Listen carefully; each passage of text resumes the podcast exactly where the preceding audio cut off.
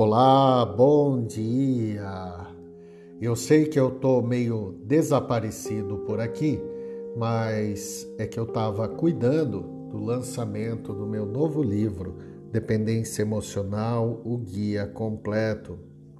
E agora quero ver se eu volto à nossa programação normal.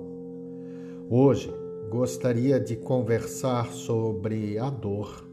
Será que ela é nossa amiga? Será que ela é nossa inimiga? O que fazer quando a dor se apresenta na nossa vida? Principalmente quando há um término de relacionamento.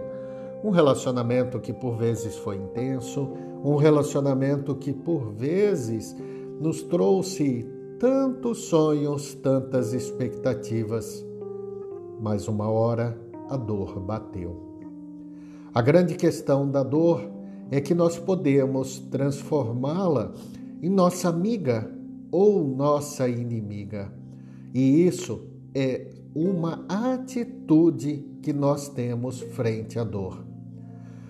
Nossa capacidade natural de sobrevivência nos diz que quando a dor bater a nossa porta, nos diz para fugir.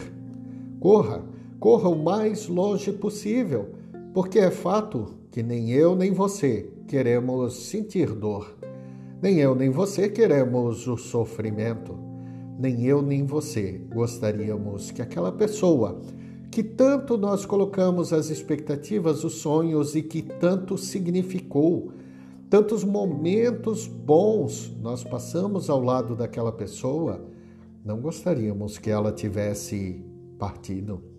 Não gostaríamos que tivesse terminado, independente da forma que terminou, mas aconteceu e deu lugar a uma dor, a um sofrimento, e deu lugar a tantas questões que ficaram em aberto. Queremos fugir. Queremos fugir dessa dor, desse sofrimento, correr o mais longe possível. Afinal, olhamos para nós mesmos e percebemos as lágrimas que nós derramamos, os dias que passamos sem talvez comer ou comendo demais, nós percebemos o nosso estado e tudo que a gente quer, como diz aqui o podcast, é ficar bem. Mas esse é justamente o movimento que nós fazemos instintivamente que acaba aumentando a dor. Quando a dor bate na nossa porta, quando essa dor chega e se apresenta para nós, nós queremos não abrir a porta, porque a gente tem muito medo que se essa dor entrar de vez, ela nunca mais vai sair. Agora, quando nós abrimos a porta, quando nós convidamos essa dor a entrar na nossa casa, a sentar na nossa mesa, a dialogar conosco, quando oferecemos um café para essa dor e começamos a fazer perguntas para ela, por que que ela veio nos visitar?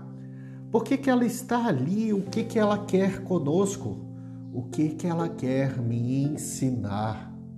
É nesse momento e nessas perguntas que acabamos transformando a dor de inimiga em aliada.